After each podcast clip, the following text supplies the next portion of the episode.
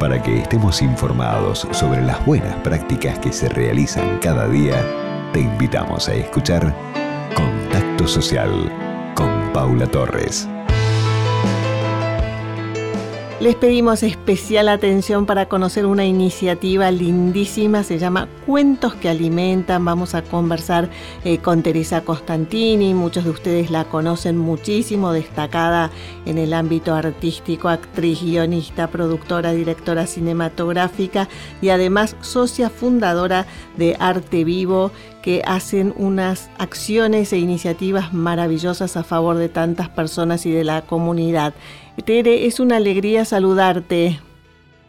Y lo mismo digo yo, Paula, ¿cómo Pero muy bien y admirada cuando veo en Instagram y en las redes estos cuentos que alimentan, que nos cuentes la iniciativa, eh, de qué se trata. Bueno, muchas gracias por dar este espacio para, para, para transmitírselo a la gente. Bueno, nos, a raíz de esta situación que estamos viviendo todos, por primera vez la Fundación eh, se abocó a una campaña de recaudación, esa es la verdad. Nuestra Fundación Arte Vivo tiene 20 años de existencia, pero ha sido como autosubsidiada y, y haciendo montones de proyectos, pero esta vez decidimos encarar eh, una campaña de recaudación para Banco de Alimentos y Cáritas. Bien. Y la idea que se nos ocurrió fue convocar, puesto que esa es mi tarea desde hace más de 40 años de estar cerca de artistas, actores, escritores y demás, para que leyeran en línea un cuento para niños. Y ahí el, el cuentos que alimentan, cada uno de los que leen eh, invoca la campaña y el pedido de ayuda, que es desde 100 pesos en adelante lo que se puede donar, y nos está yendo increíblemente bien gracias a la colaboración de, de todos ellos y de las editoriales y de los autores que han facilitado los cuentos. Sí, gracias a tu creatividad y esta impronta también de usar las herramientas como lo que implican y significan hoy las redes sociales, eh, convocando, invitando a todas figuras de reconocimiento público y que hagan este relato y este cuento y a su vez ayudar. Tiene todos los componentes. Sí, creo que se unieron, en, en lo personal sentí que se unían eh, muchas de las cosas que de las que estamos privados en este momento, o sea, el, de repente poder desde la convocatoria estar conectados con, con este lado más creativo y poder hablar con todos ellos al pedirles que participen y estar cerca de, de la mirada sobre el cuento, la edición y demás, y a su vez también eh, el gran desafío de, de agarrar el teléfono, llamar y pedir a gente que te done, que para mí es, es, como un desafío porque no lo hice nunca y, me, da trabajo y me cuesta, pero ha sido exitoso hasta ahora, así que seguiré haciéndolo. Ah, no, una maravilla. Ya los invito a que sigan en Instagram Cuentos que Alimentan, también están en YouTube, hay mil maneras de verlos, es una lindísima oportunidad para que se pueda eh, compartir en familia, los que tienen chicos y ahí tienen un material contado para varios días.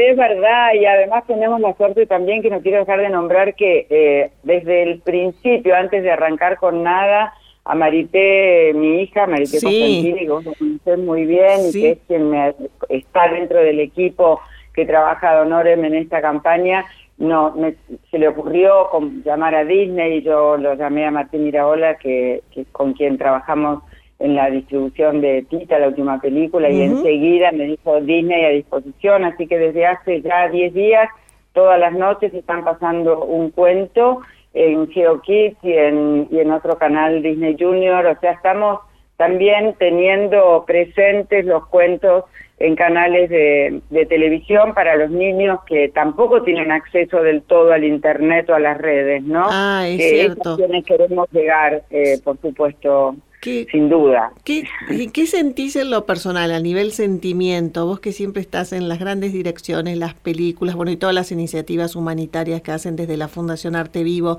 Marité Constantini y tu hija, que la admiro también desde Fundación Nordelta, pero ¿cómo, cómo estás vibrando estos días y en esta cuarentena? Esto. Eh, mira, el, la, la, la primera sensación te diría que fue esta conciencia enorme de la necesidad de, introducirme más en, la ayuda, o sea, en, el conocimiento de lo que nos pasa como sociedad frente a la carencia, ¿no? Las diferencias enormes de ser alguien con el privilegio de no haber sufrido carencia nunca, como digo, cuando encaré a Tita Merelo, ¿no?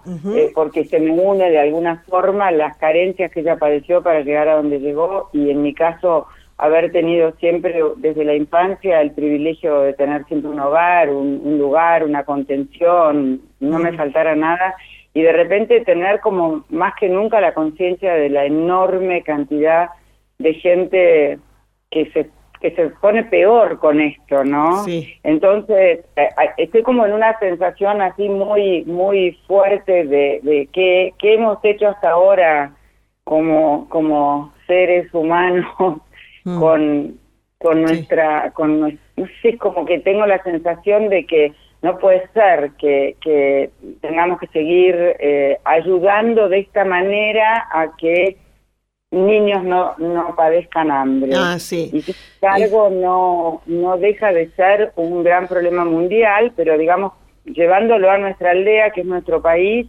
es inmensa la carencia. Sí, es muy Entonces estoy vibrando como si en un lugar de decir, eh, aunque sea poco, porque también cuando cuando cuando discurrimos sobre esto, a veces la, la, la gran pregunta es, bueno, pero entonces, que si el gobierno, que si... Yo no me pregunto más eso, yo digo, bueno, lo que podamos hacer, hagámoslo, y el que quiera cuestionarlo, que lo cuestione, y vamos para adelante y una iniciativa lindísima y realmente para disfrutar y ayudar sobre todo, y como decías vos, dos organizaciones con trayectoria, como es Caritas y como es eh, la Fundación Banco de Alimentos, así que hacer esas contribuciones y disfrutar de los cuentos que alimentan.